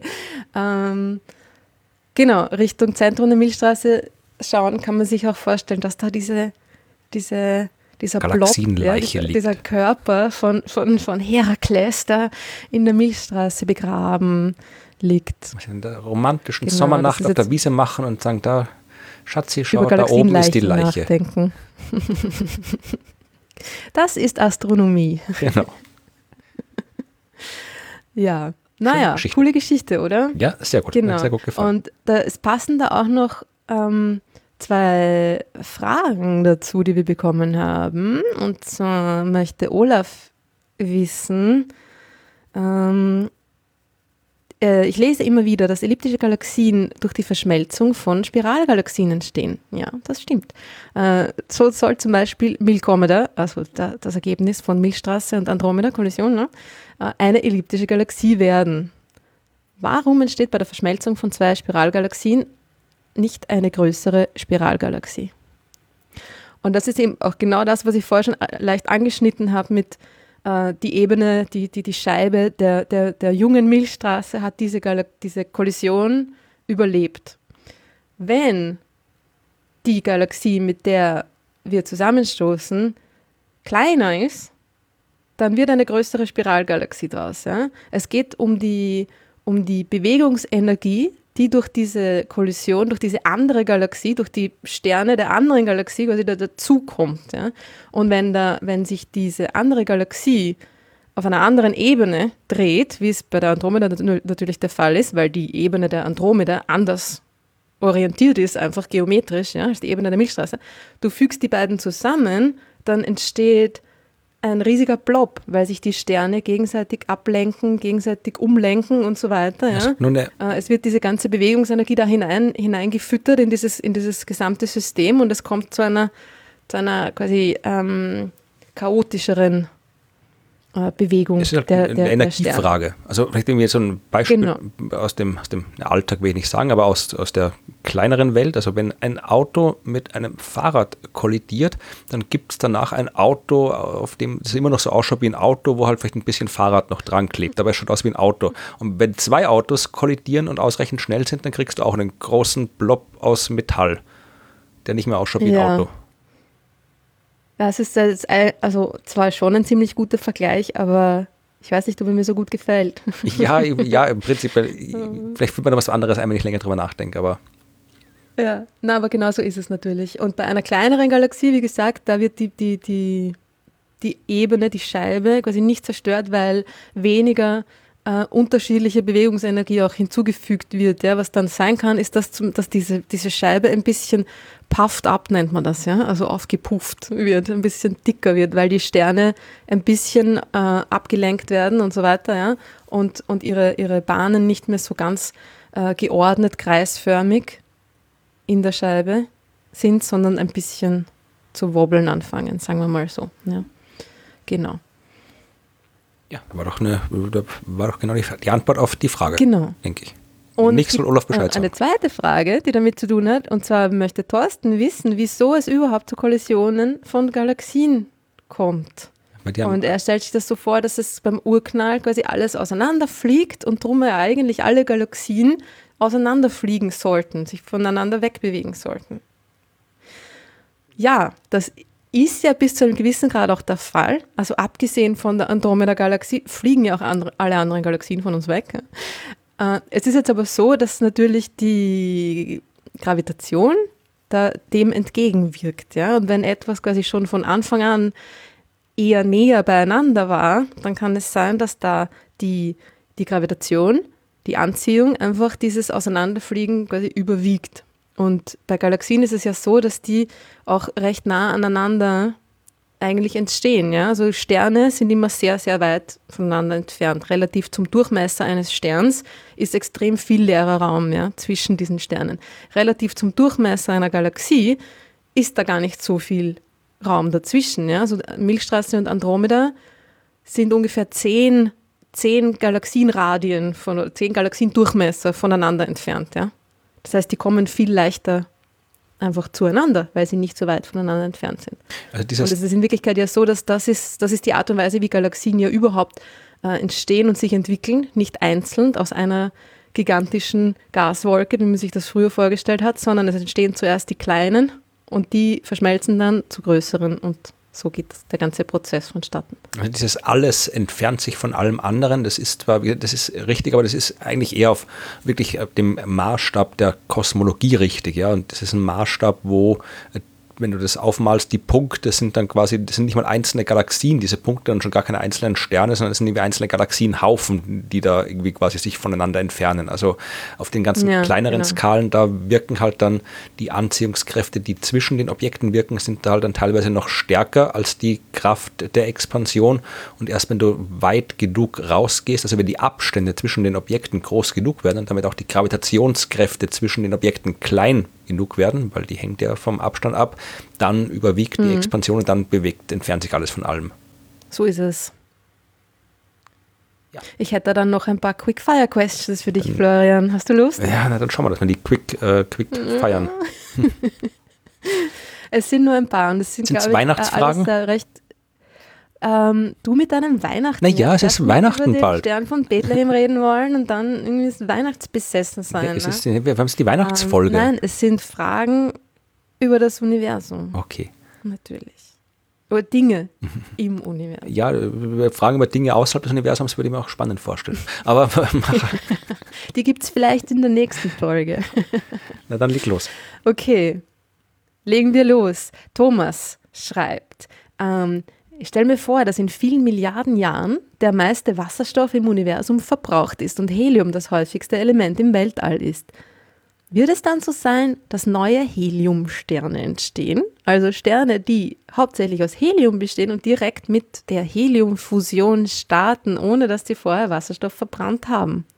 Äh, das kann ich recht schnell beantworten, das weiß ich nicht. Aber ähm, tatsächlich, also ich weiß, dass es den Begriff Heliumsterne gibt, aber das sind, glaube ich, nicht Sterne, die komplett aus Helium bestehen, soweit ich weiß. Weißt du das zufällig? Was sind dir die untergekommen? Ja, alle schon irgendwie gekommen. Ähm, ich weiß jetzt auch nicht genau, was es ist. Also das sind Sterne, die wahrscheinlich einfach viel Helium haben. Ich schau mal. Relativ gesehen. Ja, also ich habe. Tust du schon wieder nebenher googeln? Ja, natürlich. Ich muss ja hier irgendwie so tun, als wüsste ich Bescheid. Aber äh, tatsächlich. Also die Sache ist die, dass es um für die Heliumfusion ja eine höhere Temperatur und Dichte und so weiter braucht als für die Wasserstofffusion. Das heißt, ein normaler Stern quasi kann gar nicht ähm, Helium anfangen. Es müsste dann, ein, also wenn der Stern genug Masse hat, würde sich das vielleicht ausgehen. Also es könnte möglicherweise, keine Ahnung, ja, ähm, eine, eine, eine Art Helium-Sterngeneration geben. Die, das wären dann aber nur ein paar ganz wenige extrem massereiche Sterne, die das machen könnten. Und die werden dann auch, mit denen wäre es dann auch schnell wieder vorbei. Also ich glaube nicht, dass das ein, ein, ein, ein großes Phänomen ein bedeutendes Phänomen im ja. späten Universum wäre. Vor allem auch, weil ich glaube, das erste Mal, ich habe nochmal äh, gehört, Heliumsterne sind äh, Sterne, die nicht also komplett aus Helium bestehen, sondern die einfach äh, überdurchschnittlich viel Helium in ihren Atmosphären, in den äußeren Schichten haben und wo noch nicht ganz klar ist, wo die herkommen. Also das hat mit dem Thema eher wenig zu tun. Aber ich bin mir nicht sicher, ob das überhaupt funktionieren kann, dass der, dass der Wasserstoff ausgeht geht, äh, weil damit du einen Stern kriegst, muss ja ausreichend viel Zeug auf einem Haufen sein. Das muss ja irgendwie zusammenkommen. Ja, das heißt, äh, du brauchst eben diese großen kosmischen Wolken, die kollabieren. Und die bestehen halt nun mal aus Wasserstoff und halt anderen Elementen, die halt da von anderen Sternen in der Nähe äh, bei Explosionen und so weiter reingeschleudert worden sind. Aber die Wolken aus Wasserstoff, das ist, die Gebiete, in denen Sterne entstehen. Wenn da einfach nur hier da ein Heliumatom, da ein Heliumatom rumfliegt, dann wird da ja kein Stern draus. Und schon gar nicht im späteren mhm. Universum, wo sich dann alles immer weiter voneinander entfernt. Das heißt, ich glaube, die Sternentstehung hört dann auf, wenn halt. Und das halt eben durch die Supernova-Explosion da schon genug Energie quasi hineingeschleudert worden ist auch, dass es überhaupt zu dieser langsamen Annäherung kommen kann. Ne? Genau, weil die müssen auch, die müssen halt langsam genug fliegen. Also ich glaube, dass einfach ja, das Prinzip halt die Stellentstehung irgendwann aufhört und nicht, äh, nicht erst dann aufhört, wenn der ganze Wasserstoff weg ist. Also die hört schon viel früher auf, die Stellentstehung, weil halt einfach die Bedingungen nicht mehr gegeben sind, dass aus kosmischen Wolken Sterne entstehen können. Und wenn du keine kosmischen Wolken hast, dann entsteht auch kein Stern, weil ja, da, es gibt ja keinen Prozess, der irgendwie einzeln die ganzen äh, überall verstreuten äh, Atome zusammenschiebt, damit dann irgendwie mal ein Stern entsteht. Also das funktioniert ja nicht. Also mhm. ich glaube, äh, es kommt gar nicht zu der, zu der Situation, dass irgendwo ein Stern aus einer Heliumwolke entstehen könnte, weil es keine Heliumwolken gibt und geben wird. Ja. Genau, also es sei denn, es ist irgendeine äh, ganz, ganz komische, unwahrscheinliche Geschichte am Laufen. Ja, gut, im Universum kann prinzipiell, das ist sehr, sehr groß und da passiert sehr, sehr viel. Wenn man lang genug wartet, passiert fast alles, aber ich würde nicht damit rechnen, dass, dass Heliumsterne äh, häufig sind. Okay, dann habe ich noch eine Frage, oder Fabian hat eigentlich die Frage, die kannst du ganz sicher ganz schnell beantworten. Zu den Gezeiten, oh die Gott. ja durch den Mond verursacht werden. Oh Gott. Die Gezeiten kann man nicht schnell beantworten. Wenn sich die Erde unter dem Mond, was? Ja. ja. Wenn sich die Erde unter dem Mond wegdreht, dann werden die Meere durch die Gravitation beeinflusst. Warum dauert es von Flut zu Flut dann aber zwölf Stunden? wenn man auf der Erde ungefähr einen Tag braucht, um den Mond wiederzusehen, wäre nicht eine Periode von 24 Stunden für die Gezeiten zu erwarten?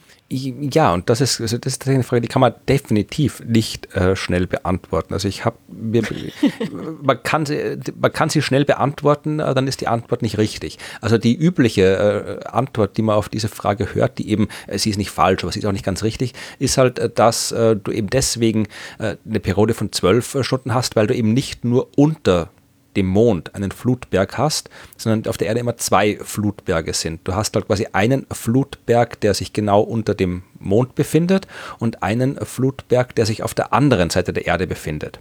Äh, das klingt ein bisschen kontraintuitiv, aber äh, die Gezeiten entstehen nicht, äh, weil der Mond, also die entstehen nicht wegen der Anziehungskraft des Mondes, oder nicht nur wegen der Anziehungskraft des Mondes, weil dann wäre wirklich halt einfach nur unterm Mond ein Haufen und sonst nirgendwo, sondern äh, die Gezeiten sind der Unterschied in der Anziehungskraft, die man spürt. Ja? Also wenn ich jetzt quasi genau unterm Mond stehe, dann spüre ich eine gewisse Anziehungskraft. Wenn ich mich auf der gegenüberliegenden Seite der Erde befinde, dann spüre ich auch die Anziehungskraft des Mondes, aber die ist schwächer weil halt die, die, äh, der komplette Erddurchmesser zwischen mir und dem Mond noch dazukommt. Dadurch ist die Distanz größer und deswegen ist die Anziehungskraft schwächer. Ja? Und äh, dieser Unterschied in der Anziehungskraft, das ist der Gezeiteneffekt.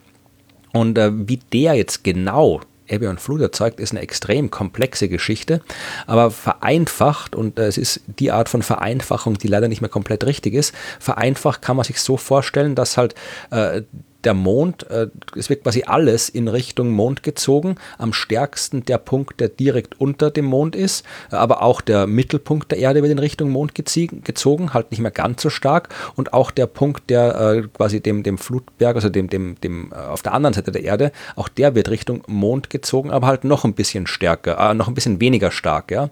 Und wenn du dir das quasi jetzt vorstellst, du hast quasi die Erde, die halt an einem Ende sehr stark in Richtung Mond gezogen wird, in der Mitte ein bisschen weniger und am gegenüberliegenden Ende noch schwächer Richtung Mond gezogen wird, dann wird die halt so ein bisschen auseinandergezogen und du kriegst äh, halt zwei Flutberge. Man kann sich noch ein bisschen vereinfachter vorstellen, was dann noch ein bisschen weniger richtig ist, nämlich dass äh, der Flutberg auf der einen Seite direkt unter Mond halt vom Mond angezogen wird und dass der Flutberg auf der gegenüberliegenden Seite entsteht, weil quasi die Erde vom Wasser weggezogen wird ja, in Richtung Mond.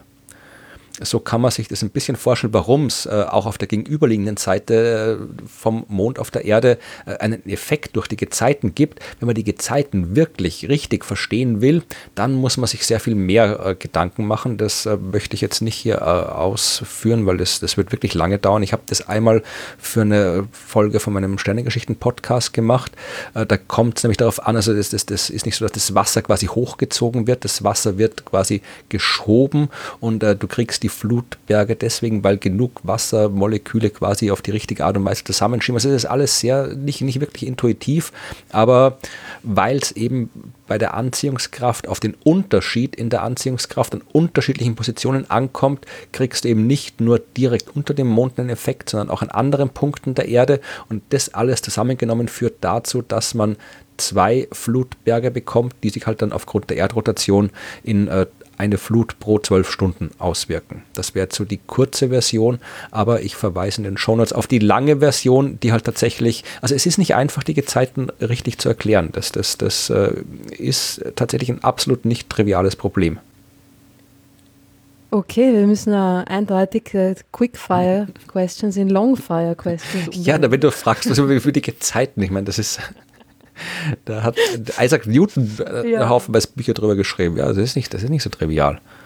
Und seitdem sind noch viel naja, mehr geschrieben. Ich meine, es ist, es ist eh klar, dass das alles nicht so trivial ist, aber ich glaube, man muss auch irgendwie für, für, für, das, für, das generelle, für ein generelles Verständnis muss es oft nicht so ganz exakt sein. Ja, ja aber das ist, es gibt es, das haben wir, es gibt halt Vereinfachungen, die okay sind und äh, aber die Vereinfachungen bei den Gezeiten, da existieren tatsächlich jede Menge Vereinfachungen, die halt dann so vereinfacht sind, dass sie nicht mehr stimmen. Äh, und das ist halt ähm, gerade, ich habe das wirklich mal äh, in, bei meiner Recherche über die Gezeiten habe ich so in Lehrbüchern alles nachgeschaut. Und da ist halt wirklich, also das meiste, was da steht, das kann man sich zwar leicht vorstellen, aber es ist halt dann auch nicht wirklich das, was physikalisch, astronomisch abläuft.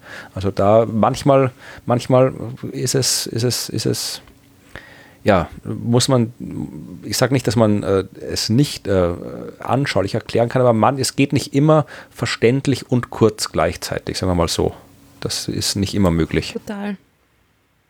Das, da passt auch die, eine andere Frage ganz gut dazu. Michael möchte wissen, wie weit sind eigentlich die Erklärungen der Populärwissenschaft entfernt von den echten physikalischen Formeln und Erkenntnissen? Das, das ist ja dann eigentlich genau das, ne? Ja, es kommt natürlich darauf an, äh, das ist, kann man so pauschal nicht sagen, also wer was erklärt, also welches Feld wird erklärt, wer erklärt was. Also wenn du jetzt irgendwie anschaust, wenn irgendwelche Leute hier über, über schwarze, also populärwissenschaftlich, ja, also, also typischen irgendwie Harald Lesch, Stephen Hawking, irgendwas Bücher, wenn die über, über äh, schwarze Löcher und äh, Multiversen und äh, Tralala schreiben, äh, das ist natürlich maximal weit entfernt von den mathematischen Gleichungen, weil das sind Dinge, die eigentlich nur in mathematischen Gleichungen existieren, für die es überhaupt keine anschaulichen Entsprechungen gibt. Also da ist quasi die Entfernung mhm. äh, so groß, wie es nur sein kann. Also ich glaube, und aber wenn wir jetzt hier, also das, was du jetzt hier über die Galaxien erzählt hast, das war jetzt, natürlich ist da auch sehr viel Mathematik darunter, die du jetzt nicht erwähnt hast, aber ich, ich, es war jetzt nicht deutlich, es war jetzt nicht wirklich weit entfernt von dem, was halt in einem fachlichen Paper stehen würde. Es waren halt nur ein bisschen weniger Details, ein bisschen weniger Berechnungen, ein bisschen weniger Daten, ein bisschen weniger Methodenerklärung und so weiter. Vielleicht kann äh, Michael nochmal genauer äh, spezifizieren, welches Beispiel er meint, was er da genau meint. Also geht es darum, äh, ob das, was in diesen Büchern steht, zum Beispiel als irgendwie falsch ist oder ob äh, ob, ob man einen falschen Eindruck kriegt von dem, was passiert. Also es ist wirklich schwer zu sagen. Äh, es ist, bis auf diverse Ausnahmen, die es gibt, natürlich, äh, sind diese Bücher beschreiben schon das, was im Universum passiert, aber halt natürlich auf eine andere Art, als man es äh, beschreiben würde, wenn man sich wirklich wissenschaftlich, fachlich damit auseinandersetzt, dann läuft das alles ganz anders, weil dann ist halt wirklich sehr viel mehr Mathematik involviert.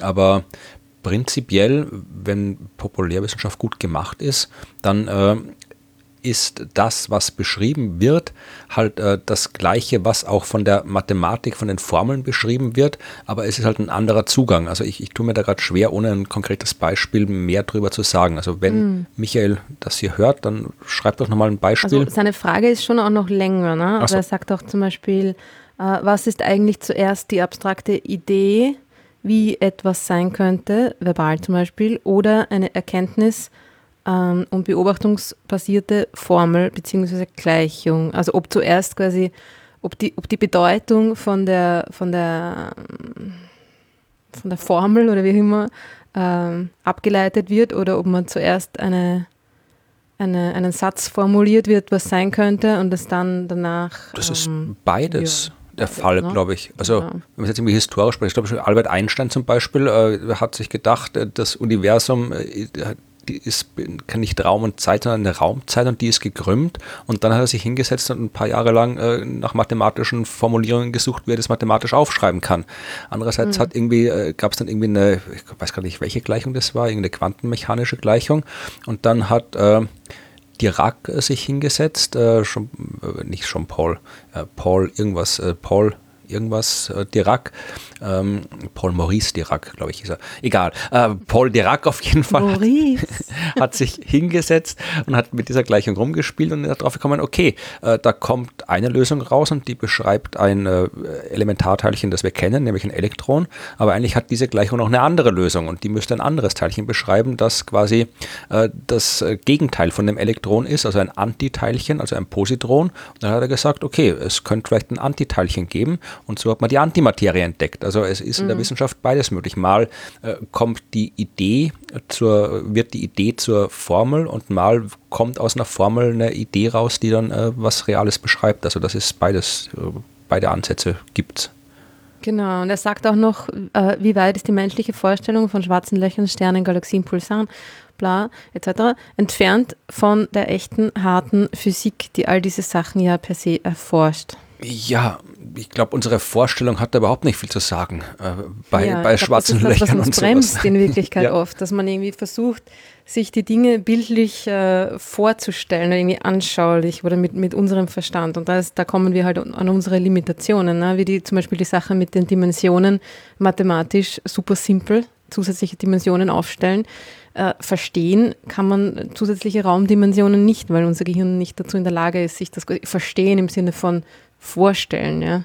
Geht einfach nicht. Ich glaube, also das Problem ist, es ist auch ein bisschen so ein Metaproblem, das Michael da stellt, weil er will jetzt quasi hier, hier von uns äh, anschaulich erklärt haben, wie der Unterschied, also wie sich die, die echte Wissenschaft, vereinfacht gesagt, von der veranschaulichten Wissenschaft unterscheidet. Aber das ist ja wieder mhm. nur eine Veranschaulichung, die wir jetzt quasi machen. Also ich glaube, wenn man es wirklich genau wissen will, dann bleibt einem nichts anderes übrig, als halt dann diese Wissenschaft so zu studieren, wie es die Wissenschaftlerinnen und Wissenschaftler tun. Also sich irgendwie äh, ein paar Semester, zehn Semester irgendwie an die Uni zu setzen, das Ganze zu lernen, dann dann weiß man es wirklich, weil dann weiß man es aus eigener, äh, aus, aus, eigener Kraft und muss es nicht veranschaulich bekommen. Ich glaube, das ist ähm, am Ende die einzige Möglichkeit, wenn man das wirklich fundamental wissen will, wie der Unterschied zwischen der echten Wissenschaft, der harten Physik, wie er es sagt, und der, den Veranschaulichungen ist. Ja, also Michael, back to university. und eine Frage gibt es noch, und ich glaube, die fällt jetzt aber wirklich leicht zu beantworten. Und zwar möchte Daniel wissen, sind Sonnen denkbar, deren Planeten auf verschiedenen Ebenen rotieren? Äh, ich meine, also da, wir sind vermutlich gemeint, also quasi gegen, äh, nicht so wie bei uns, wo sich alle Planeten mehr genau. oder weniger der gleichen Ebene bewegen, sondern äh, ob es mehrere, ob es eine zweite, sagen wir mal fünf rotieren auf einer Ebene und die anderen drei auf einer zweiten Ebene oder so. Denkbar ja. ist es selbstverständlich. Ähm, Wie lange ist nur die Frage, ne? Das, ja, also sowas, es ist, sowas neigt dazu, sich anzugleichen, wenn es ausreichend große Objekte sind, weil die dann natürlich dann halt, wenn sie sich nahe kommen, also bei den Durchgängen, es muss quasi immer irgendeine Hauptebene geben. Ja, also du kannst immer irgendeine Ebene definieren, die quasi die Durchschnittsebene ist, also die Hauptebene ist, und dann äh, kannst du die Bewegung aller anderen Planeten führt dann durch diese Hauptebene durch, wo halt noch die, die wirkenden Kräfte der, der gesammelten Planeten am stärksten sind. Und das führt dazu, dass bei jedem Durchgang durch diese Hauptebene die Dinge sich quasi ein bisschen abbremsen, angleichen, ganz vereinfacht gesagt. Und das äh, führt dann dazu, dass, am, dass du am Ende, wenn du lang genug wartest, eben die Objekte kriegst, die sich alle in einer Ebene anordnen, so wie die Saturnringe zum Beispiel.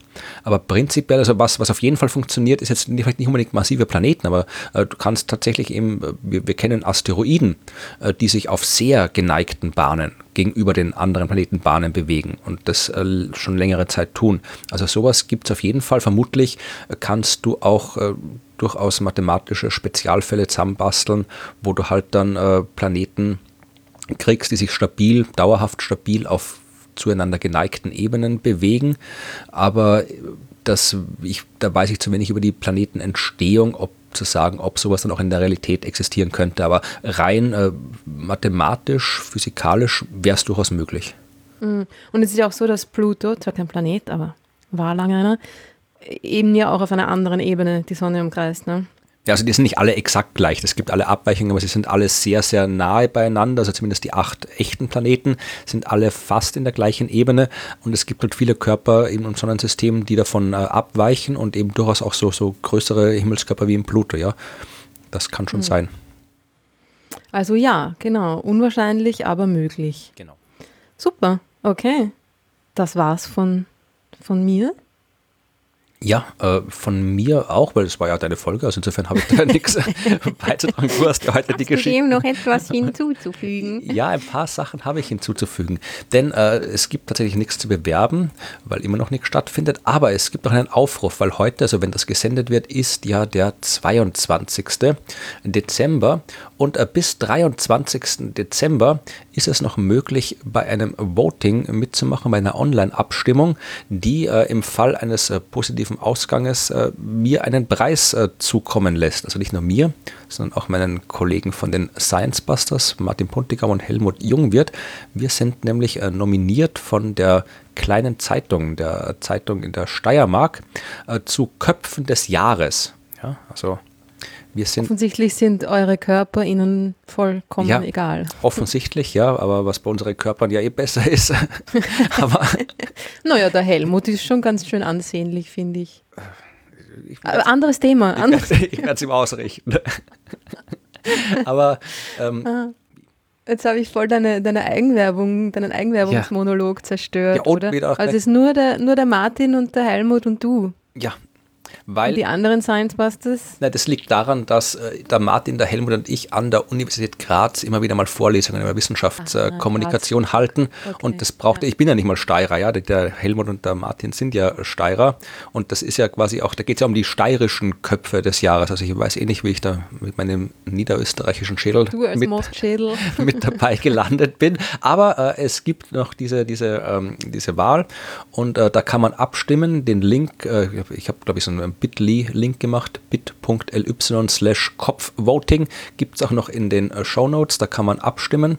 Und äh, ja, also wäre doch, wenn das Jahr noch mit einem Preis endet, würde ich mich freuen. Genau, drüber. zeigt der große weite Welt, zeigt der Steiermark, was passiert, wenn man ein Online-Voting macht.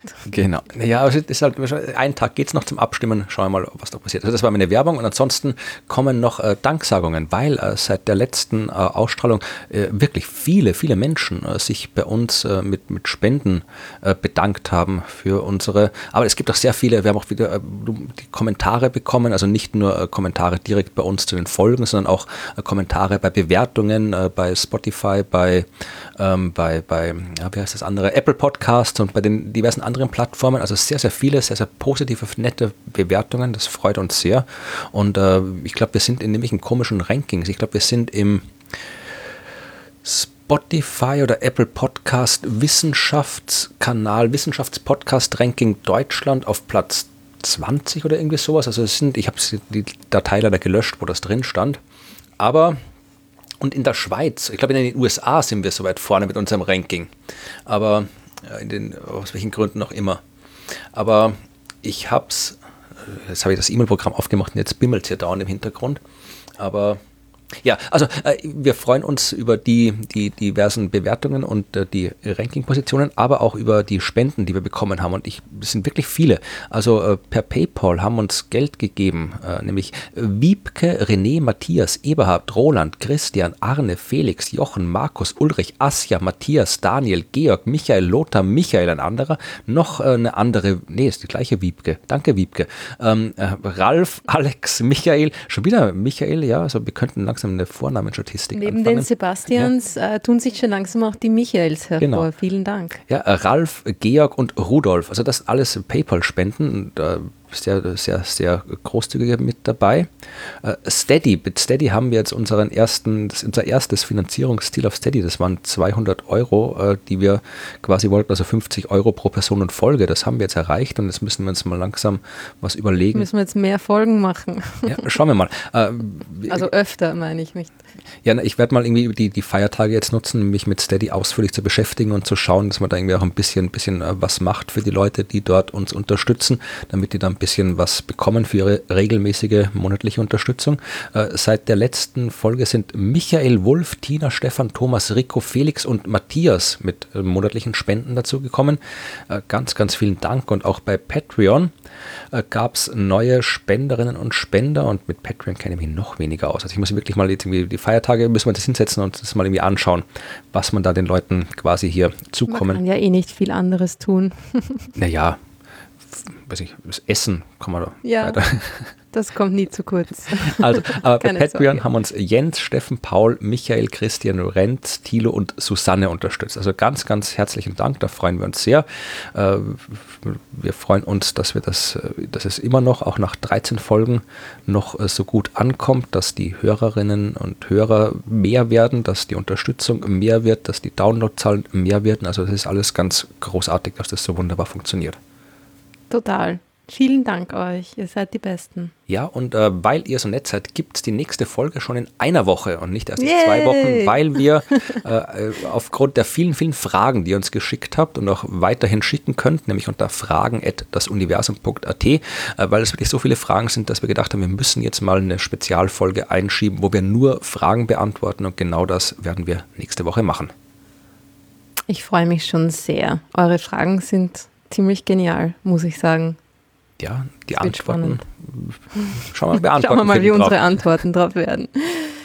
Ja, ja, super. Ja, dann vielen Dank, äh, Florian, fürs Bedanken. Vielen Dank an euch fürs Zuhören, Spenden, äh, Kommentieren, Voten und so weiter. Und wir hören uns in einer Woche wieder. Macht es gut. Tschüss. Frohe Weihnachten.